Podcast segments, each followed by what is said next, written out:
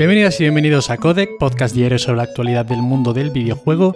Yo soy Nacho Cerrato y hoy vamos a empezar hablando de Horizon Forbidden West, que se ha convertido en el segundo mayor lanzamiento de PlayStation 5 en Reino Unido, superando así al Ratchet Clank Rift Apart y quedándose solo por detrás del Spider-Man Miles Morales, que además este es un juego que se vende muchísimo en packs con la consola, por lo que también veo muy complicado que lo superen en largo plazo en cuestión de ventas totales. La cuestión aquí es que se puede palpar claramente que estábamos ante el primer gran lanzamiento de la nueva consola de Sony. Pues aunque haya terminado siendo intergeneracional, recordemos que esto en principio iba a ser exclusivo de PlayStation 5, las ventas dejan muy claro que era uno de esos juegos con los que mucha gente quería estrenar la nueva consola. Y es que el 68% de las ventas físicas se han realizado en PlayStation 5 a pesar de la enorme diferencia de stock que existe en la actualidad con respecto a la PlayStation 4. También hay otros datos como estos, publicados como siempre en Games Industry, como el que habla de que las ventas físicas se han reducido un 35% con respecto al anterior lanzamiento de Horizon Zero Dawn, el estreno de esta saga en PlayStation 4.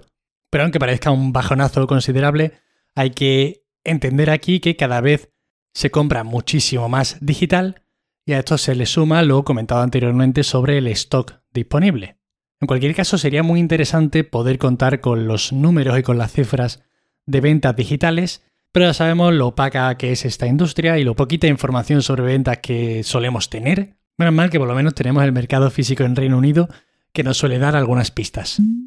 Supermassive Games registra una nueva IP, The Quarry, que sería totalmente independiente a Until Dawn o a The Dark Pictures, su antología de terror. El lanzamiento por ahora está previsto para 2023, estaría editado por 2K y aunque no sabemos nada sobre el título, yo apostaría, fijándome en lo poquito que tenemos, que es básicamente eso, el título y el diseño gráfico de este logo, porque será un nuevo juego de terror. Tiene toda la pinta.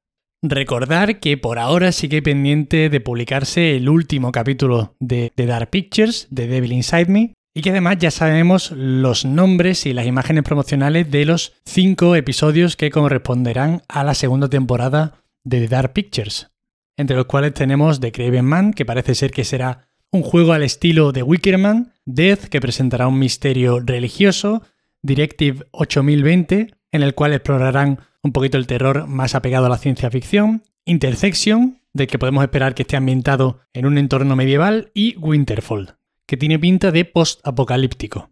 En fin, pinta bastante abundante el futuro de Supermassive Games. ¿Están funcionando este tipo de juegos para mucha gente? Yo creo que son bastante recomendables para echar el rato en compañía, además, son muy divertidos. Y habrá que ver qué tal salen todos estos futuros lanzamientos.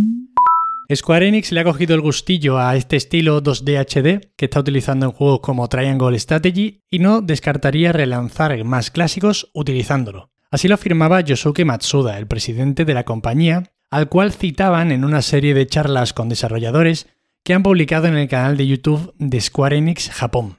En el capítulo dedicado a este título, al Triangle Strategy, en el que también mencionan el remake de Live Alive, con el cual comparte además este estilo visual tan chulo y tan bonito y tan característico, el productor del título asegura que el presidente de Square les ha encomendado hacer más uso de este estilo. Y parece que los relanzamientos de juegos de Super Nintendo, de la SNES, e son el objetivo perfecto. Yo creo que sí, ¿eh? porque les puede sentar a todos súper bien. Para el que no tenga muy ubicado este estilo gráfico, que se mire el tráiler del Triangle Strategy, porque bueno, es esta mezcla entre el estilo pixel con un 3D modernito, con una iluminación muy espectacular y que yo creo que le da un estilo muy interesante, una especie de retro next gen mezclando el pixel art con el trazado de rayos, no sé, queda muy pintón, la verdad. Y específicamente para ese tipo de lanzamientos de la NES o de la SNES les puede dar un aspecto muy interesante, siendo además muy fiel a los originales.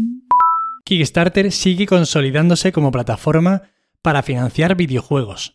Por aportar cifras, durante 2021 se han financiado 441 proyectos de videojuegos en Kickstarter, lo que supone un récord histórico. Además, esto conforma un montante total de 21 millones de dólares recaudados a través de esta plataforma para la financiación de videojuegos.